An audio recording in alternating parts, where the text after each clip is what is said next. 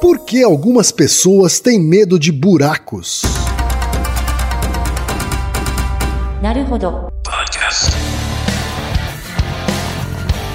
Bem-vindo ao Naruhodô, podcast para quem tem fome de aprender. Eu sou Ken Fujioka. Eu sou Altair de Souza. E hoje é dia de quê? Fúteis e úteis. Altaí, vamos para os recados da paróquia. Quais são? Número 1, um, vai no iTunes Store, dê 5 estrelas e faça o seu comentário. Isso aí. Número 2, indique um episódio do Naruhodô para alguém que nunca ouviu o Naruhodô ou mesmo nunca tenha ouvido um podcast. Vamos aumentar o tamanho de nossa podosfera. E número 3, Altaí. Ah. O número 3 é sobre ajudar a manter o Naruhodô no ar, Altaí. Isso aí. E para contribuir, basta usar o aplicativo PicPay e assinar o apoio mensal de 15 reais. São duas Coca Zero, querido ouvinte, querido ouvinte. Uma para Altair e uma para mim. E como assinante, além da nossa gratidão, você terá três coisas. Um, você terá acesso ao grupo secreto no Telegram, ou seja, assinante pode conversar com a gente com a comunidade de ouvintes assinantes. Dois, você terá vantagens especiais. Por exemplo, assinante recebe os episódios no grupo secreto do Telegram antes de todo mundo. E três, você receberá conteúdos exclusivos. Por exemplo, assinante recebe episódios que só são distribuídos no grupo secreto do Telegram. Então é isso. Baixe o aplicativo PicPay e assine o apoio mensal. Com o PicPay você ainda vai poder pagar boleto, transferir dinheiro entre amigos, recarregar celular, sacar o saldo em qualquer banco 24 horas sem taxa. E olha só, no primeiro mês de apoio ao Narodô, você ainda tem um cashback de 15 reais. Isso mesmo, você assina e recebe seus 15 reais de volta. Uhum, tá? Agradecemos desde já e participem, por favor. É isso aí.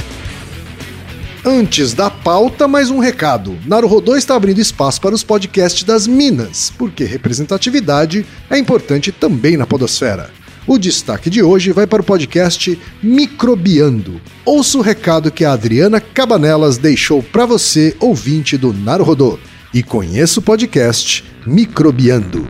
Olá, eu sou a Adriana, falo do Rio de Janeiro e sou uma das mulheres que participa do podcast Microbiando, o podcast que traz as novidades do mundo da microbiologia e imunologia para você. Nós apoiamos a iniciativa de mais mulheres na podosfera e fazemos o convite para que o ouvinte acesse a hashtag Mulheres Podcasters, assim como o nosso podcast, que é cheio de mulheres incríveis. Você encontra o Microbiando no site cienciaexplica.com.br, assim como no Spotify, no iTunes ou no seu agregador favorito, procurando por Microbiando. Também estamos nas redes sociais Facebook, Instagram e Twitter como arroba microbiando. Valeu, Naruhodo, pelo espaço dedicado às mulheres.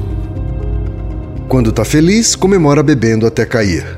Quando tá triste, enche a cara para afogar as mágoas. Um drink de vez em quando, uma cervejinha na sexta ou uma caipirinha no domingo. De dose em dose, perdemos a mão do moderado. As bebidas alcoólicas causam mortes e muitos prejuízos para a saúde, para o bem-estar das famílias e para toda a sociedade. Mas ao reduzir o consumo, muitos desses problemas também diminuem. Para isso, precisamos reconhecer que o abuso de álcool não é apenas uma questão individual. Enquanto o alcoolismo é minimizado e a bebedeira romantizada, a indústria de bebidas alcoólicas nada de braçada e lucra muito. Não é por acaso. São centenas de milhões investidos em publicidade, associando álcool a esportes e lazer, por exemplo, às vezes até com benefícios fiscais. Só que essas empresas não estão preocupadas com as vidas perdidas e os enormes custos com tratamentos de doenças, acidentes e violências associadas ao álcool. Precisamos de regras e fiscalização para desestimular o consumo excessivo e mudar essa história. Ajude a pressionar e passe adiante essa ideia. Conheça a campanha Viva Melhor, Beba Menos, realizada pela OPAS, Organização Pan-Americana da Saúde, com o apoio da ACT Promoção da Saúde. Acesse twitter.com barra OPASOMS Brasil. Repetindo, twitter.com barra OPASOMS Brasil. O podcast Naruhodô apoia essa iniciativa. E chegamos ao momento Alura, querido ouvinte, querido ouvinte. Eu sei que nessa época de isolamento social a gente é bombardeado o tempo todo com lives, webinars, cursos, e embora o senso comum tente nos convencer de que estamos em home office, a verdade é que estamos sendo forçados a ficar em casa e tentando trabalhar em meio a uma pandemia. Então, meu recado é: antes de mais nada, vá com calma e cuide de sua saúde mental. Dito isso, pode ser sim um bom momento para dar uma acelerada em sua carreira profissional. E é para quem estiver afim de fazer isso que eu quero falar aqui da Alura, a maior plataforma de cursos online do Brasil. Tem mobile, programação, front-end, infraestrutura de tecnologia, design, user experience, marketing digital, data science, inovação, gestão, tem para todos os gostos. E a Alura não é só uma plataforma. Ela é uma instituição de ensino, ou seja, ela garante a qualidade dos cursos que são produzidos por ela mesma. E funciona de um jeito muito simples. Você tem acesso a mais de mil cursos com uma única assinatura. Agora a vantagem: ouvinte Naruhodô tem desconto de 100 reais. Mas para ter esse desconto, precisa acessar a seguinte URL, anota aí, alura.com.br barra promoção barra Naruhodô. Repetindo, alura.com.br barra promoção barra Naruhodô. Altaí, temos uma pergunta de muitos ouvintes, Altaí. Sim, é uma pergunta que vem desde 2017, veja só. Era um tema que viralizou na internet, mas a gente não respondeu na época do hype. Mas agora temos evidências suficientes para falar alguma coisa sobre. Temos muitas coisas em aberto ainda, mas hoje podemos fazer boas perguntas. Olha só, cinco anos pra gente ter evidências o suficiente para um episódio, né, Altair? Pois é, e, e tem outros temas que também estão esperando, viu? Verdade, estão na fila. Essa pergunta, Altair, ela foi inspirada por vários ouvintes, como eu falei. A primeira delas é a Cláudia Cavalcante Fonseca, que é estudante de doutorado em matemática na USP e, portanto, mora em São Paulo, mas é de Maceió, Alagoas. Ela diz o seguinte, Altair. Adoro o podcast de vocês, fiquei muito feliz quando conheci vocês porque estava faltando alguma coisa mais científica nas minhas inscrições no YouTube. É porque a gente está no YouTube também, viu? É verdade, tem um canal. Se você não sabe, todos os nossos episódios estão também no YouTube para você ouvir com o YouTube rolando, né? Não precisa, não precisa assistir nada. Isso. Só prestar atenção no áudio, tá? Para você que não é adepto dos players de podcast, nem do Spotify, coisas assim, pode ir pro YouTube que a gente tá lá também. Vamos deixar o link com a playlist. É verdade. E ela continua: adoro muito os temas que vocês abordam, normalmente ligados à mente humana, ao funcionamento do cérebro, etc. E queria mandar a minha dúvida se não for pedir demais. A minha pergunta é relacionada à tripofobia. Claro que vocês já ouviram falar. É popularmente conhecida a fobia de buracos, mas é muito mais que isso. Basicamente, qualquer padrão complexo o suficiente, repetitivo ou não, me causa um sofrimento terrível. Começo a chorar, tremer e às vezes até rir também. É uma sensação de que os poros da minha pele estão se abrindo e coisas estão entrando ou saindo, é bem terrível. Sempre que acontece, eu preciso instantaneamente fechar os olhos ou não tocar em nada por alguns segundos enquanto me acalmo. Não sei se com todo mundo é assim, mas até as representações gráficas de fractais, aquelas que tem nas imagens do Google, me causa essa sensação horrível. Assim como espelhos que deformam as pessoas, côncavos, convexos e até mesmo aqueles que simplesmente ampliam a imagem. Imagens editadas no Photoshop de pessoas com mais que dois olhos ou com mais de uma pupila por olho, buracos na pele, pessoas com polidactília, etc. Isso causa alguns problemas pontuais na minha vida, por exemplo, não posso assistir às palestras sobre fractais, porque nunca se sabe quando vai aparecer uma imagem. Ou mesmo lavar a minha esponja de maquiagem, porque ela incha em padrões assustadores quando é lavada. E às vezes eu tenho essa sensação só lembrando dessas imagens, então é realmente assustador. Porém, eu melhorei muito desde criança porque na época eu não conseguia nem pisar descalça nos espaços entre os azulejos de casa sem ter um mini ataque. Enfim, ficaria extremamente feliz se vocês fizessem um episódio sobre tripofobia, falando sobre por que isso ocorre e quem sabe sugerindo tratamentos. Adoro vocês e desde já, obrigada! Eu é que agradeço, Cláudia! Ótimo e-mail, né? Pois é, uma, uma vítima dessa fobia, né? Descrevendo É. aí o seu drama. É, tomara que o tema de pesquisa dela em matemática não seja fractais, né? Coitada. É, é verdade. Até a gente vai ter que tomar um cuidado de fazer uma capa que não Isso. gere tripofobia nas pessoas, que não, né, que não seja um gatilho para os tripofóbicos. A gente tem também a mensagem da Kel Souza, que diz o seguinte: Eu conheci o podcast Naruhodô através do podcast Agulhas, hoje chamado de Entrelaçadas. E como já maratonei todos os episódios lá, comecei a escutar vocês desde o episódio 1. Eu tenho uma curiosidade em saber mais sobre a tripofobia. Não sei bem o que é, mas só descrever essa palavra já me vem imagens mega desagradáveis à cabeça. Já fico bem agoniada. Temos também a mensagem da Sara, que é coordenadora de pesquisa de mercado. Ela diz assim: Eu sou meio marqueteira, não briga comigo, Altair. Sinto por você, né? de São Paulo, capital. E ela diz o seguinte: primeiramente, parabéns pelo podcast que se tornou meu companheiro fiel no caminho para o trabalho. Há alguns anos eu me deparei com uma matéria em uma fonte duvidosa que falava da existência de uma tal de tripofobia, e a desgraça da matéria era ilustrada. Por algum motivo obscuro, resolvi jogar essa palavra no Google e fiquei horrorizada com as imagens de objetos cheios de buraquinhos photoshopados em peles humanas. Esse passeio pelo Google me deixou tão ansiosa que passei alguns dias sem dormir direito e nem consegui me concentrar por não tirar aquelas imagens arrepiantes da cabeça. Logo depois ouvi dizer novamente de fontes duvidosas que essa fobia não existe e é modinha da internet. Como não tenho coragem de pesquisar o assunto novamente, recorro a vocês para resolver essa, essa questão. Afinal, sucumbi a uma modinha da internet ou essa é realmente uma fobia? Também a mensagem da Clarice Mendonça, que é estudante e mora no Rio de Janeiro. Há tempos tenho uma dúvida sobre fobias, especialmente sobre a famosa tripofobia, o medo de muitos pontinhos próximos uns aos outros. Já entrei nesse assunto com alguns amigos mais velhos que eu tenho e eles sempre me falavam que nunca sequer ouviram falar isso antes da internet. Já na minha escola, quase todo mundo que eu conheço fala que tem. Os meus questionamentos são: é possível uma fobia virar viral por conta da internet? É possível contrair fobias por indução social? Esse negócio de tripofobia em todo mundo existe mesmo ou é só uma forma de histeria coletiva mais leve? Também a mensagem do Felipe Ribeiro, que é de Brasópolis, Minas Gerais, é instrutor de inglês. Tripofobia é um transtorno de verdade ou é apenas uma moda da internet? Até pouco tempo atrás nunca tinha ouvido falar disso e agora tenho a sensação de que toda a internet tem esse transtorno. Também a mensagem do Lucas Bezerra, que é analista de experiência do cliente e fala de São Paulo, capital. Já faz algum tempo que a tripofobia tem sido assunto de muitos posts na internet e em alguns lugares é possível encontrar pessoas comentando que isso não é uma fobia reconhecida pela ciência. Afinal, o que a ciência tem a dizer sobre isso, já que é grande o número de pessoas que dizem ter esses padrões irregulares ou de agrupamentos de pequenos buracos ou saliências causando medo? Também tem a pergunta do Fagner Guimarães, que é analista de sistemas do Rio de Janeiro.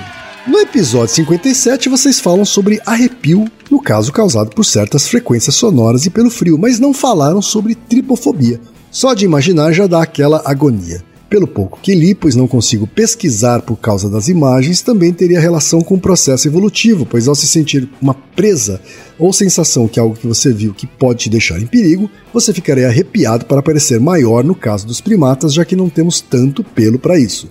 Porém, que seria algo que herdamos. Como exemplo, o gato que se arrepia com medo de cachorro. No meu caso, ao ver animais peçonhentos, superfícies orgânicas com buracos, como doenças de pele ou qualquer foto que você pesquisar sobre tripofobia, tenho essa sensação. Essa informação procede? Altair, são vários e-mails, mas as questões são relativamente as mesmas. Né? Tripofobia existe ou é um mito? E, tripo, e se for uma coisa, se for fato, tem algum jeito de tratar isso? Então, vamos às respostas rápidas, tá? Como, como dito anteriormente, recebemos e-mails sobre isso desde 2017. Uhum. Bastante tempo. Em 2017, não dava para saber se tinha uma etiologia definida sobre o que era tripofobia. Não se tinha. Então, isso foi andando ao longo dos anos. Isso apareceu na internet. A, a, a origem do termo tripofobia é de meados dos anos 2000. Então já tinha internet, foi popularizado principalmente por fóruns de internet. É, mas hoje em dia a gente pode dizer que ele é uma condição sim, tá? É um tipo de fobia.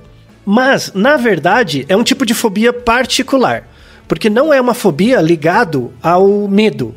Porque a, a grande maioria das fobias, e é o que define fobia, é você ter medo de alguma coisa, né? Então você tem medo de aranhas, medo de altura, medo de alguma coisa.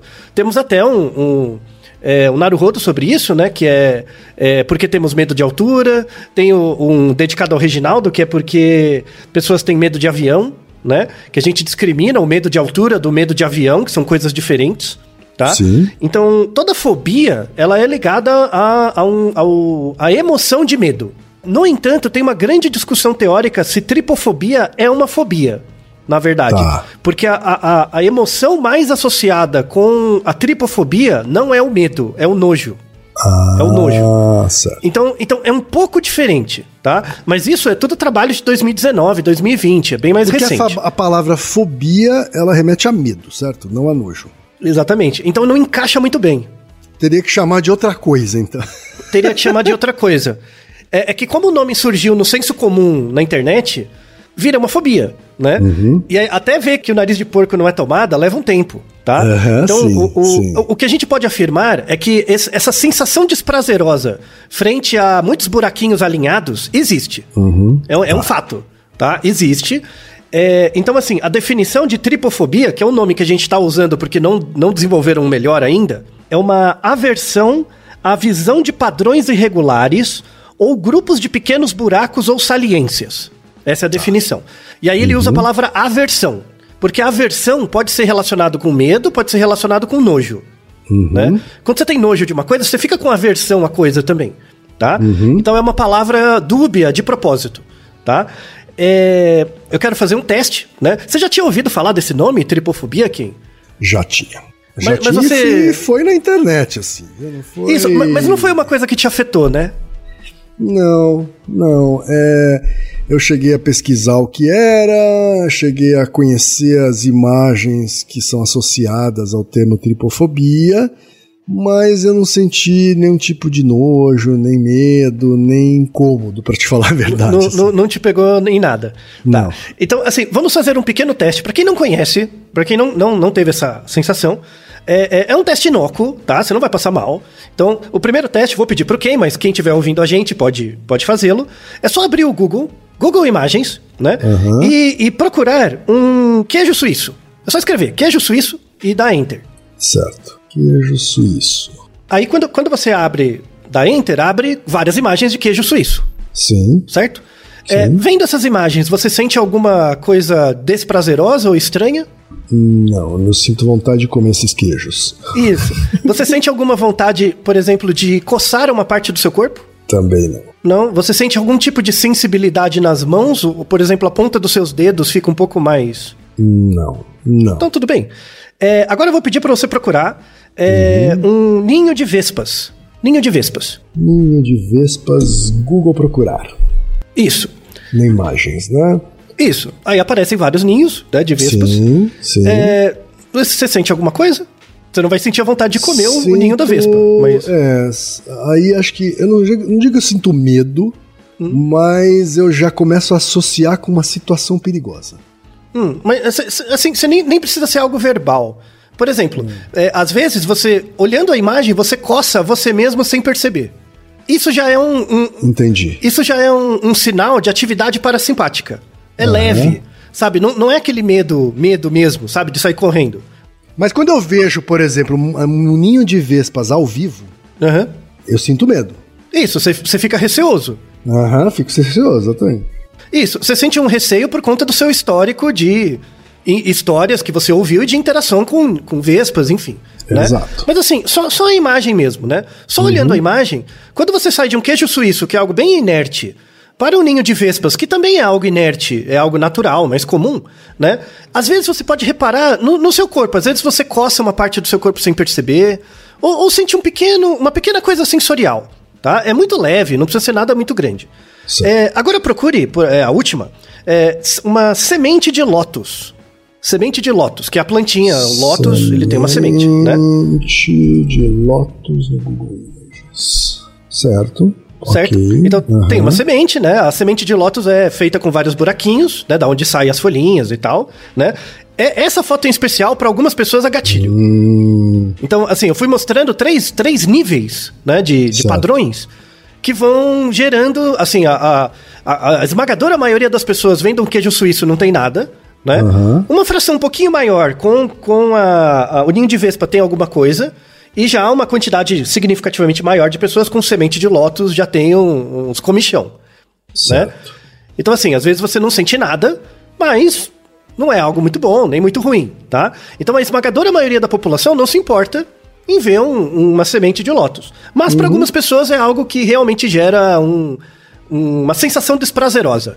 É, Então, é, é- é- é interessante, né? Porque eu, como descendente de japonês, eu tenho Hum. o hábito de comer raiz de lótus. Né? E a raiz Isso. de lótus, ela também tem buracos. Tem os buraquinhos né? Cozidos, né? Tem os Então eles são. buraquinhos, exato. Então, como eu já como desde criança, Uhum. é, essa planta especificamente não foi a que menos me afetou. Ah, então, aí tem a ver. E aí, e isso a gente já fala um pouco do tratamento. Né? Aham. O tratamento tem um pouco a ver com isso. Mas, mas, então, assim, isso, isso foi uma forma inicial de descrição de como pode aparecer a tripofobia. E aí a gente fala, tem o, o e-mail da, da nossa ouvinte que eu achei muito, muito bem sacado, que é a da Clarice, que é adolescente, é uma estudante e tal, e ela comentou o seguinte. É, é possível uma fobia virar viral por causa da internet? É possível contrair fobias por indução social? Muito Então, interessante essa, essa provocação É. que ela fez. En- Então, a, a, a primeira vez que um mecanismo ligado à tripofobia foi descrito, como eu disse anteriormente, é em meados dos anos 2000. Tá? É- Era um caso clínico de alguém que tinha realmente pavor de buracos. Era um caso muito grave, né? Isso atrapalhava a vida da pessoa. Ela foi procurar um médico.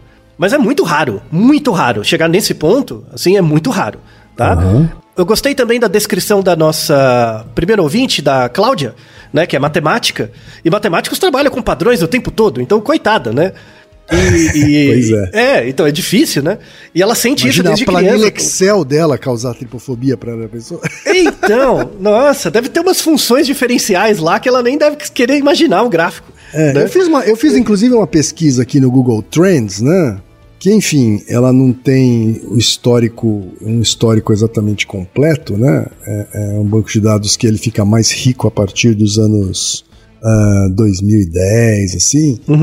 E o que, a gen- o que eu percebo é assim, no Brasil, né? Ou seja, a palavra em português tripofobia, ela tem um pico em 2013, Isso. gigantesco. E, aí de- e a partir daí ela nunca mais saiu do, do, do- do vernáculo aqui, sabe? Isso, do- É. da cultura pop. É, mas é que o, o, o, o índice 100, né, foi lá em 2013, sabe? Isso- Mais especificamente em agosto de 2013, assim, sabe? Foi o pico de buscas pela palavra tripofobia em português. Nos É, Estados é, é- Unidos já teve picos antes, assim, sabe? Teve picos em 2011, depois de novo em 2013, etc. É, e, e- e isso mostra, assim, não, não é que você adquire fobias por redes sociais, mas na verdade, como a rede social torna a sua voz mais saliente, a prevalência de pessoas com uma tripofobia clínica é, é bem baixa. É da, é da, o, tem o, o, o estudo que pega qualquer grau de, de tripofobia, qualquer um, tá? Desde o nível mais, mais é, inerte, assim, o, o- a prevalência maior, mais irrestrita de tripofobia é 15% da população. Mas se você pega a tripofobia que realmente atrapalha a vida da pessoa, tá? É em torno de 2%. Então, é um fenômeno raro. É um fenômeno raro. E que tem graus diferentes também, né, Altair? Tem- tem gradações. Tem graus diferentes, né? Tem pessoas que têm. É, que fazem. É, simplesmente é, né? Uhum. E tem gente que realmente tem tremedeira, né? São, Passa mal. São, são jeitos bem diferentes de reagir à mesma, ao mesmo estímulo, né? Isso. E é por isso que não é. Isso fala um pouco mais do porquê não é uma fobia e sim ligado ao nojo. Né? Porque o nojo tem essa característica de gradação maior. Tem diferentes níveis, tipos de nojo. Assim, é, diferentes grad... muito mais gradações de nojo do que medo. Quando você sente medo de uma coisa, rapidamente você vai tentar fugir. O nojo não, o nojo tem mais um degradê maior. Então, assim, a, a primeira grande coisa em discussão é que tripofobia não é uma fobia. Ele é ligado a uma reação desprazerosa muito forte relacionada com a nossa sensibilidade ao nojo, muito mais do que o medo. Então, é, é a primeira coisa. As pessoas que têm tripofobia mesmo, né, esses 2%, em geral, eles vão na internet falar dos casos deles. E é por isso que fica muito saliente e as outras pessoas acham que é muito mais comum do que é de verdade. Porque se você não tem tripofobia, pra que, que você vai falar que não tem, né? Às vezes você nem sabe. Mas quem tem, fala. E, e, e às vezes, quem tem, assim, mais grave e fala na internet, pode exacerbar sensações de tripofobia leve nas outras pessoas. Certo. Né? E isso, de novo, é um fator que, que é, correlaciona a tripofobia com nojo e não medo. Né? Porque, por exemplo, o comportamento alimentar, o comportamento alimentar ele é muito social. Então, é é exatamente o exemplo que você falou, Ken, da sua, do seu histórico é, nipônico, de sempre comer é, coisas que você aprendeu, raiz de lótus. Aham. Você come coisas desde pequeno e aprendeu a comer. Então você trabalhou o nojo, por exemplo. né? A ponto de você simplesmente não desenvolvê-lo. Né? Certo. Pessoas que têm neofobia, que têm medo, assim, um receio com comidas diferentes, se você dá várias comidas diferentes para uma mesma pessoa, todas as comidas novas, e você pede para ela escolher, todas essas comidas, nenhuma delas você comeu. Qual delas você escolheria experimentar? A, a raiz de lótus fica em um dos últimos lugares, em Certo. geral. Tá? Por conta dessas características físicas mesmo, né? do- dos objetos. Então, o, o- a tripofobia, ela, ela é um fenômeno que se tornou saliente por causa das redes sociais, e sobretudo porque nas redes sociais você tem duas classes de pessoas. As que têm o problema e querem fazer os outros saberem, e as curiosas que querem saber o que é aquilo. E aí tem o hype, né? A informação Certo. ganha o hype, tá? Isso não aconteceu só com a tripofobia, aconteceu com várias outras coisas, tá? Certo, imagino. Um, um Ah, existe, aquele, gente... existe aquele manual, um manual médico O DSM. DSM, né? Que, uma- que, que- que qualifica o que é de fato uma, uma fobia. A tripofobia ela não é, então, ainda uma, Não faz parte. uma fobia classificada na, na DMS. Isso. É, é, tá. E- Porque ela não atende os critérios para fobia. Ela é muito mais ligada ao nojo, como eu comentei Certo. anteriormente. Tá? Uhum, Então, assim, perfeito. o nome é ruim. Tá? Aham. O nome é ruim. Então, assim, é, só esse primeiro detalhe já é importante é, é, pra gente descrever melhor. E aí vem a, a grande pergunta, mas por que que acontece, né? Por quê? Tá? É, tem um caráter evolutivo, de fato, parece que tem um caráter evolutivo, evolutivo ligado à nossa sensibilidade ao nojo. E daí a gente tem que voltar lá no Darwin, né? Voltando no Darwin, num, num do o meu livro preferido dele, né? A expressão das emoções nos homens e nos animais, tem uma definição de nojo que é muito importante. Assim, é, a definição de nojo, abre aspas, é o seguinte: é uma resposta emocional de rejeição a algo potencialmente contagioso. Tudo bem? Então, uma resposta emocional de rejeição a algo potencialmente contagioso. Quando você tem nojo de uma coisa, por exemplo, comida estragada. Você tá vendo a comida estragada. Quando você sente nojo de alguma coisa, você sente nojo independente de estar pensando no nojo. Tudo bem? Claro, Quando você sim. vê algo putrefato, sei lá, uma coisa nojenta mesmo, que pra Aham. você é nojento, você sente isso no corpo. Tá? Certo. Essa definição de nojo tem, tem relação com isso. Tipo, é Uhum. uma emoção, por isso que é algo do corpo, né? E é uma sensação de rejeição a algo potencialmente contagioso. A palavra E, e às nojo. vezes você tem isso não só visualmente, né? Sei lá, se você não, não, não enxerga alguma coisa, mas sente a podridão, sente o cheiro de Sim. podridão, você já tem nojo, né? Sim, qualquer coisa que ativa o, o seu aparato perceptual, qualquer coisa. Certo. O- o- a visão é mais fácil, mas não Sim. quer dizer que por cheiro, por. Às vezes som. Às vezes sons dão nojo, Uhum, dependendo da, da- do indivíduo. Tá? É mais Mas é raro. a prova de que como a visão engana, né? Assim, por exemplo. Sim. Porque a raiz de lótus, por exemplo, que deve provocar aí aversão a muita gente, né? Nada mais é do que uma... O que você tá vendo é uma rodela de uma raiz que é esburacada por dentro, assim, né? Que Isso. tem, É, que tem então. uma parte oca por dentro, né? Então, é- ela não fede, ela não...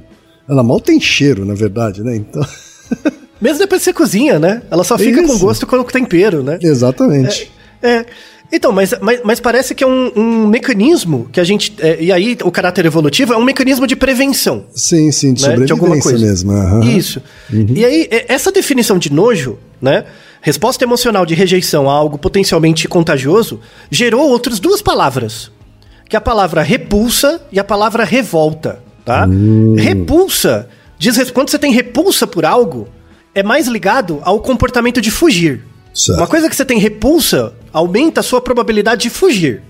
Uma coisa que você tem revolta aumenta a probabilidade de você atacar. Tudo bem? Ah, claro, porque É- são é- é reações ao interessante. nojo, porque o nojo é a Isso. emoção que você sente. Aí você É pode tá reagir. Você É pode tá reagir de duas formas, né? Ou mais se querendo se afastar, e aí a Isso. repulsa, ou mais querendo agredir, que aí é a revolta. É a revolta, tirar aquilo de você e tal, né? Certo. Então, que é um mecanismo de ataque e fuga, que a gente já descreveu em episódios anteriores. Só Verdade. que assim, o que você sente no corpo que o Darwin descrevia era o nojo. O- a resposta a esse nojo, né? Que pode ser a repulsa ou revolta, depende de aprendizagem social. Ah, Aí depende da aí vira sentimento. Então tem a emoção de nojo que você sente no seu corpo e tem o sentimento de nojo, que é virar repulsa ou revolta, você foge ou ataca. E a indiferença, Altair, onde é que entra, assim? Então, é, tem, tem a ver também com a sua, a sua aprendizagem. Pode ser que você não tenha esse mecanismo de nojo para coisas ligadas a buracos, mas você pode ter para outra coisa. O interessante é mostrar que esse, essa disposição evolutiva, ela existe no seu corpo. A aprendizagem social e cultural vai mediar essa relação para algum, alguns desfechos diferentes. Então, mas é, essa evolução, ela já está ligada, inclusive, à presença de buracos? Ou a gente está falando da evolução como uma variável genérica é, de, de nojo enquanto uma emoção de prevenção? Então, ótima pergunta. Aí vem, por que, que os buracos? Né? Por que os buracos? E aí tem artigos que mostram isso, que tentam testar essa hipótese. Por que buraco? Né? Será que buraco e saliência, é, desculpa, uma saliência e uma ondinha é a mesma coisa? Tipo, se na sua pele tem um buraco, ou na sua pele tem um inchaço redondinho, né? Se é côncavo ou convexo, faz diferença? Tá? E aí tem artigos muito legais, que são os mais recentes, que testam isso tá? É, tem um artigo que mostrou que, assim, se você pega a pele de uma pessoa e você coloca computacionalmente buracos ou inchaços, né? Gera a mesma sensação, tá? Então as pessoas ficam incomodadas tanto com buracos quanto com pústulas, ou com inchaços, ou com, com, bura- com bolinhas, né? Eu, É, eu sinto mais com buracos. Quando você buraquinhos. photoshopa, quando é, quando você photoshopa, aquela- aquelas mãos photoshopadas com buracos, Uhum. aquilo pra mim é, é- dá uma sensação estranha. Dá uma sensação Isso. estranha, assim. Isso. Eu sei que é falso, né? Eu sei que foi photoshopado, mas é uma sensação estranha, né? Assim, me, me remete a filmes de terror, assim, né? Com Isso, então, pessoas com a pele isso. zoada, né?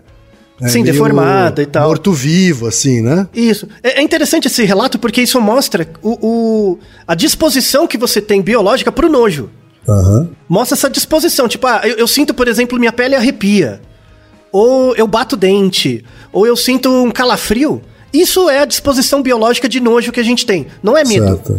Se fosse medo, você, ai meu Deus, já quer correr, né? O nojo não, você fica olhando, é meio um pouco ambíguo. Você fica olhando, mas ai, né? Aí tem É pessoas tipo que têm essa filme de terror. Filme de terror é ambíguo, Isso, né? Você isso. sabe que vai te dar medo ou nojo, ou enfim, e você fica assistindo. É, então, é que o filme, o filme de terror trabalha bem com o medo, né? Sim, é. É, é, Mas essa às é uma vezes é com sensação nojo. nova. Às vezes é com nojo. Tem filme Ah, então, de terror é. que trabalha com nojo. assim. Aqueles tipos É. de pastelão mesmo, né? Que Isso, ou de sangue. monstros. Ou de Ah, sim. monstros, né? É, é, então, esse- é, é, essa sua experiência é muito boa, de você ver a imagem, você vê que gera umas coisas no seu corpo, não o suficiente pra você fugir ou atacar, mas gera alguma coisa. Então, isso é a base da sensação de tripofobia, tá? E aí mostra que todo mundo tem um pouquinho, né? Só que algumas pessoas têm muito, né? E aí isso pode ser um problema, por isso tem que investigar, né? E aí, a- a- tem um artigo que mostra é, as características do- de uma imagem para ela gerar tripofobia, tá? É, tem que ser imagens que tenham um alto contraste entre o buraco e a região plana. Então imagina uma imagem, tem vários buraquinhos. Ah, tem que ter um contraste de cor muito grande entre o buraco e a parte. Pra é, parecer profundo o buraco, né? isso, pra parecer uma coisa profunda, né? É, tem que ter, é, em geral, quanto menor, menores os buraquinhos, mais efeito, né? E quanto mais próximos os buraquinhos, melhor. Assim, mais efeito também. Tá? Então, se forem buraco. Aí o artigo coloca diferentes padrões de contraste, diferentes padrões de buraco e proximidades. E aí, quanto mais, mais encostadinhos, mais padronizados e maior o contraste, maior a sensação de repulsa. Mas esse estudo chega a hipóteses de por quê? Então, eles, eles, eles mostram, né? Eles fazem uma comparação dessas imagens do computador montadas com imagens cotidianas, né? Assim, imagens que você encontraria por aí. E a- a- as maiores associações dessas imagens, é, desses, desses padrões tripofóbicos com imagens gerais seriam imagens de cobras, aranhas e material em decomposição. E aí, isso. Um, um- um treino, assim, pra quem não for tripofóbico grave, tá? Desculpa, tá? Pra quem não for, mas quem for de boa, né? Recomendo muito vocês procurarem, por exemplo, uma, um solo, uma terra, né? Em que você colocou, por exemplo, esterco por duas semanas. Tá? Quando- É, é- muito comum em fazenda, né? O, o esterco, quando ele passa de duas semanas, ele perde o cheiro, ele vira é, é material nitrogenado para as plantas, né? Ele Sim. vira adubo, né? Sim. Tanto é que se vende isso e, e é caro e tal, Sim. inclusive. Conforme vai passando o tempo de decomposição, vão aparecendo bactérias ali que decompõem o dejeto. é, isso aumenta a temperatura daquela, daquele solo e depois diminui. E aí você tem um adubo pronto. A partir do momento que você tem o adubo, começa a aparecer vários organismos ali. É, minhocas, outros bichinhos, enfim. A imagem de um solo extremamente fértil né, Aham. gera tripofobia em um monte de gente. Porque é um monte de buracos, onde passam Sim. vários indivíduos, vários organismos. Aham. Tá? Certo. É, material em decomposição é assim, que é uma coisa que você tem que fugir, né? Aham. Que tem que gerar essa repulsa. E aí você é, Pra foge. mim, a associação mais óbvia é com material em decomposição. Né? Isso. Com putrefação, é com. Né? Menos, menos com, com animais, né? O- É, peçonhentos. É, é, existe um artigo de. E, aí é um artigo de hipótese, né? Que a gente não, não, não sabe, mas é uma hipótese muito interessante. Lembra daquela distinção das duas palavras, da repulsa ou da revolta? Sim. Né? Existe um artigo de hipótese, é é uma elucubração, mas eu achei interessante o suficiente para trazer, recente, que mostra o seguinte: quando você vê um, um- um outro organismo, pensa numa sociedade antiga, tá? Uma sociedade de, de Homo sapiens, mas Sim. antiga. Você tem esse um agrupamento de pessoas, eventualmente alguém, alguém morre. Quando alguém morre, eles, é, é, o corpo começa a se decompor, né? Isso gera uma sensação de repulsa nas outras pessoas. Essa sensação de repulsa vem por quê? Em geral, por um mecanismo evolutivamente descrito para você fugir de uma potencial do- doença que aquele corpo tenha. Mas em alguns indivíduos pode gerar um comportamento de revolta. E o que, que seria a revolta? Fazer com que aquele corpo suma. Isso pode estar relacionado com o comportamento da gente enterrar os mortos. É você não querer ver. Então você enterra. Entende que é curioso? É uma coisa curiosa.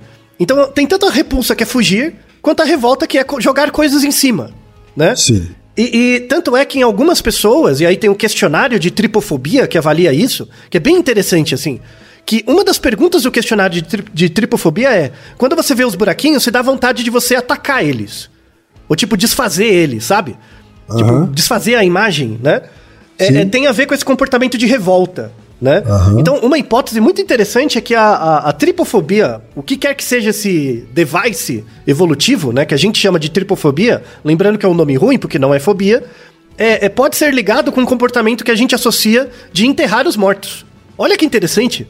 Muito, curioso. Muito curioso. Muito curioso. né? Muito curioso. É, e, e- aí a gente vê porque, por exemplo, enterrar ou queimar ou colocar coisas em cima dos mortos é um hábito que existe desde em todas as gerações, de forma indiscriminada geograficamente. Aham.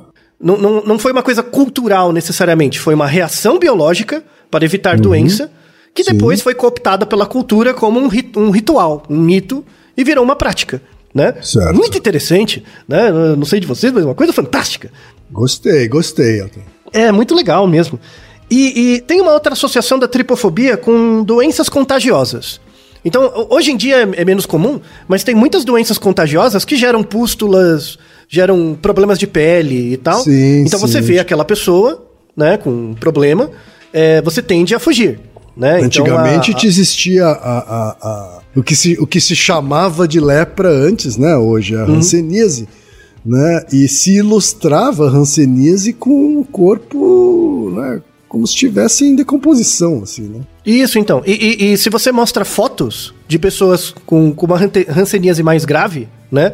muito- Uhum. gera a sensação de tripofobia em muitas pessoas. O que reforça esse mecanismo também, né? Sem dúvida. Mostrando, mostrando também que não, não tem diferença entre as sociais e as biológicas, sabe? Entre as humanas e biológicas. Elas trabalham juntas. É muito legal você integrar isso para descrever fenômenos que nos, nos tornam pessoas, assim, é, é muito legal. E aí, assim, esse... ah, os artigos que a gente tem publicados, um, um artigo muito bom, assim, muito bem feitinho, é um artigo que desenvolve um questionário para avaliar a tripofobia. Vamos deixar o, o artigo né, e o questionário. Você pode avaliar, né? Você pode responder as perguntas lá, dar uma nota. E se você tiver acima de 25 pontos, parabéns, você tem tripofobia. Tá? Então tem um diagnóstico. É, é, ele é validado, já foi validado em algumas línguas. É um questionário que tem boas propriedades. E é interessante porque esse questionário tem três partes. Uma parte é, são perguntas relacionadas a, a comportamentos endógenos. Então, ah, toda vez que eu vejo uma imagem assim, assim, com buraquinhos, dá vontade de eu me coçar. Ou eu sinto arrepio, né? São coisas que você sente no corpo, é um grupo de questões. Outros são sintomas cognitivos. Você sente aversão, você sente nojo, né? São perguntas. E o outro são comportamentos relacionados à pele. Você sente coceira, por exemplo. Tem gente que fica com coceira, né? E certo. tem gente que ri.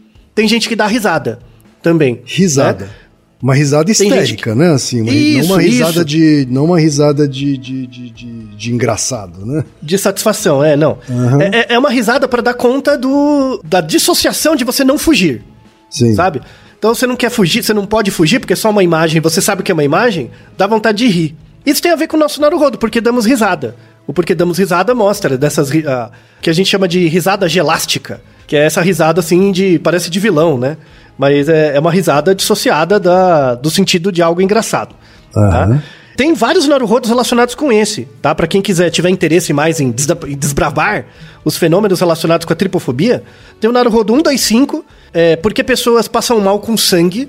Tem muita associação entre passar mal com sangue e tripofobia. Aquela pessoa que vê sangue e passa mal, começa a ficar mole, senta, é, tem uma associação entre ter tripofobia também. Tá? É uma ativação exacerbada do parasimpático. Tem o Naruhodo 164 sobre expressões faciais, que a gente explica essas diferenças de emoção, sentimento e afeto. Tem o Naruhodo 305, que é porque seguimos líderes, que muito, muitas, muitas pessoas adquiriram tripofobia, né? Hum. Ou na verdade aumentaram a, a na verdade, na verdade diminuíram a sensibilidade dela ao nojo, logo aumentaram a, a percepção de tripofobia por causa das redes sociais, né? Como, como o nojo como o nojo é um comportamento que tem um degradê maior, a cultura regula ele muito mais. Isso vale para você aprender a comer certas comidas, mas vale também para você ter nojo de coisas que você não deveria ter, tá? Certo. Então tem aquela pessoa que tem aquela tripofobia nível 20, que pela estimulação das redes sociais vai para 25, 30. E aí ela passa a ter tripofobia de algumas imagens, por mera aprendizagem social. Então o comentário da nossa ouvinte se é possível aprender fobias de forma social, a fobia não. Mas os sentimentos, a, a, os comportamentos ligados ao nojo, sim. Tem um impacto social de aprendizado muito grande. E é muito interessante. Tem o, o Naruhodo 41, que tripo, é, é, tem a ver com esse ponto, né? Porque bocejo, tosse e espirro são contagiosos. A tripofobia pode ser contagiosa. Então, você, você sozinho, você pode não ter tripofobia de uma imagem. Se você tá com outras pessoas, você pode ter. Por quê? Porque as outras pessoas começam a ter arrepio, alguma coisa, isso te contamina socialmente. É por isso que ver filme de terror em casa dá, em geral, menos medo do que ver no cinema. A não ser que seja aqueles filmes de escuro. Aí o que, que você tem que fazer? Ficar no escuro. Sim, você tem que mudar sim. todo o ambiente para te dar medo. Às vezes você vê no cinema dá mais medo do que com outras pessoas por causa do contágio emocional das outras pessoas. Isso tem a ver com o Naruhodo 41. E, e, tem também a ver com o Naruhodo 57, que é porque a gente se arrepia. É um outro episódio relacionado que um dos nossos ouvintes é, notou, tá? Uhum. Então, assim, é, é, pra encerrar, a tripofobia, ela existe, ela não é uma fobia, mas ela é relacionada com um comportamento evolutivamente muito importante que a gente tem, que é o comportamento de nojo, a reação ao nojo, como uma resposta emocional de rejeição a algo potencialmente contagioso tá? Certo. Isso você vai sentir no seu corpo. Entendi que ele não é uma fobia, não está classificado ainda na, na, na, DMS, na DSM, perdão, não está classificado ainda na DSM. Mas dá para considerar um transtorno ou alguma coisa do gênero? É, como, é, é que, eu, como é que a gente chama isso? Então, eu não consideraria porque dá a sensação de que quem tem, tem um problema. Quando na verdade é uma condição que fez a gente ser humano né? Certo. Então, é, é, é, eu, eu reparo, só fazer um pequeno parênteses, eu reparo muito com um Naruhodo que a gente gravou também, em homenagem ao Reginaldo, que é sobre a apneia do sono, né? Que é porque a gente ronca. Então, quando você fala, por exemplo, de apneia do sono, se eu tenho apneia do sono, parece que eu sou doente. Mas na verdade, como a gente já falou naquele episódio, nós somos o único organismo que tem apneia do sono porque a nossa garganta é mole. E a uhum. gente tem a garganta mole pra, pra ter linguagem. Então, que é um baita ganho, ganho adaptativo, aprender a falar, né? Linguagem. Então, assim, você pensa que, na verdade, a apneia não é uma doença. Ela é um coproduto de uma coisa que deu vantagem adaptativa. A tripofobia é a mesma coisa. Ela não é uma doença, ela não é um problema. Não, não, se você tem um medo irracional, entre aspas, de buracos, não, não quer dizer que você é doente, que você é alguém esquisito, precisa de remédio. Não é isso. É, que é, é um, é um coproduto de, do, da sensibilidade ao nojo, que é algo extremamente adaptativo. Certo. Extremamente adaptativo. É uma condição. Eu, eu chamaria de condição. E é por isso que dá para melhorar. Dá para reduzir sua sensibilidade à tripofobia. Né? Certo. Tem uma das nossas ouvintes até, eu, eu acho que isso incomodava tanto ela que ela foi buscar o tratamento, né? Uhum. Que é chamado é, terapia de exposição, né? A terapia de exposição é mais ou menos o que eu fiz com você, Kim. Tipo, te mostro uhum. queijo suíço, te mostro Isso. outro, né? Terapia de exposição é, é, jogar, o, jogar a criança na piscina para aprender a nadar, né? mais ou menos. É, é, primeiro você começa com a bacia. Sabe? Você põe ah, o pé na tá. bacia. Então você começa na bacia, depois vai na bordinha, é isso da piscina. Isso, vai devagarzinho. É, vai, vai devagarzinho. E vai ensinando as estratégias, né? Então a pessoa é, é, experiencia a sensação, porque vai vir a sensação no corpo, e depois você tem que dar a aprendizagem social. Né? Certo. Porque o nojo você, você sente além do seu controle. Ele vem no seu corpo. Mas a aprendizagem social você consegue mudar. Então, assim, tem como. O, o tem tratamentos. Vou até deixar um, um, artigo, que é um estudo de caso, feito no Brasil, inclusive, que era um, um relato de caso do tratamento de tripofobia, né? Na, da revista brasileira de TCC, né? De terapia comportamental e cognitiva, que mostra um bom sucesso, né? Em você fazer pequenas exposições e, e fazer a pessoa prestar atenção naquilo que ela está sentindo. Então, assim, você não precisa mostrar a imagem mais tripofóbica possível. Você mostra uma uhum. menos e fala, presta atenção no que você está sentindo, né? E, e, e, repara, né? Aí eu vou mostrar de novo a, a, imagem, repara. Aí você vai, você vai começar a reparar o que você sente no corpo com a imagem. Uhum. Perceber isso faz você querer dissociar. Né? Certo. E esse, essa aprendizagem social é a aprendizagem que a gente faz com as crianças, para ensinar ela a comer uma coisa, por exemplo, natô. Como é que você ensina a criança a comer natô, que é um bagulho estragado? Eu não começo, consigo comer até, até hoje, né? Imagina, natô é uma delícia. Ouvinte, não, não deem ouvidos ao Altair. Natô é uma delícia, é uma coisa maravilhosa. Pois é, eu, eu, eu, eu cheguei no Chocará. No Chocará eu falta cheguei. Só, falta, falta só o Altair chegar no natô, porque é, é a última fase de eu reconhecer alguém como agora você é japonês. Entendeu? É, então, pois é, pra pertencer ao grupo. Olha que eu fiz Exatamente. as aproximações sucessíveis. Eu parei no Chocará. No Chocará eu cheguei. Mas o Natô, tá velho, não, não dá. Então, é a mesma ideia. É a mesma ideia. Então, uhum. essa aprendizagem social é algo que reduz muito a sensação de tripofobia. Eu tenho amigos que têm essa eh, que tem essa né, na falta de palavra melhor, tripofobia, e que tem uhum. dificuldade, por exemplo, para comer ovas de peixe. Ah, claro. Né? Ovas de porque peixe. Porque é o né? padrão, né? Porque, né? Porque tem o padrão e ainda é ova, né? Quer dizer.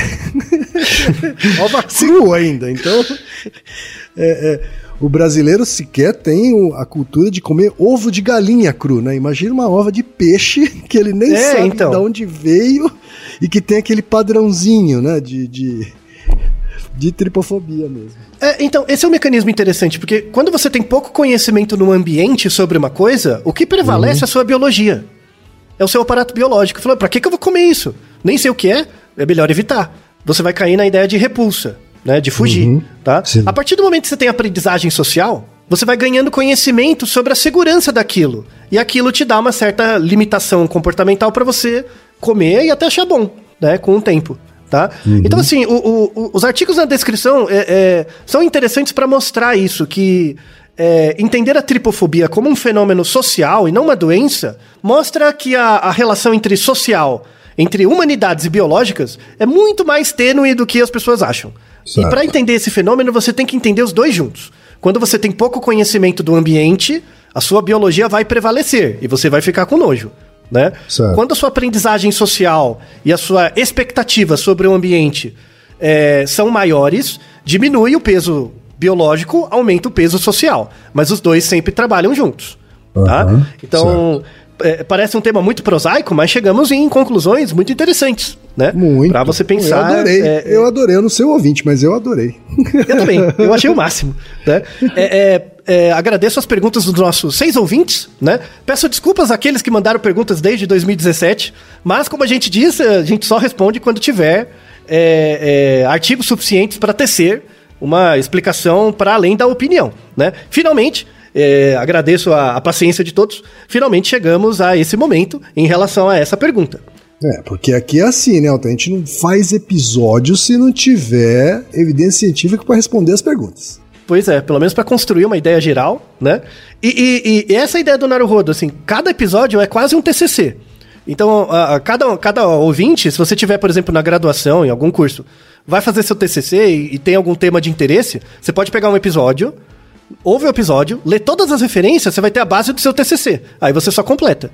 Então, a, a é, é, é, essa é uma ideia de educação científica que é muito importante. Pegar um tema muito prosaico, aprofundar ele em vários níveis, para que você tenha uma concepção mais holística dos fenômenos, uhum. né? Se eduque intelectualmente melhor e também consiga ter mais assunto para cocotinha, para conversa de bar, né? Ou para qualquer outro evento social de interesse. Tá certo, Altair. E Naru rodou, ilustríssimo 20. E você já sabe, aqui no Naru Rodô, quem faz a pauta é você. Você tem alguma pergunta pra gente ou quer comentar algum episódio? Escreva pra nós. podcast@naruhodô.com.br. Repetindo? podcast@naruhodô.com.br. E lembre-se, mande nome completo, idade, profissão e a cidade de onde você está falando. É isso aí. Naruhodô. Podcast é, é apresentado por b9.com.br.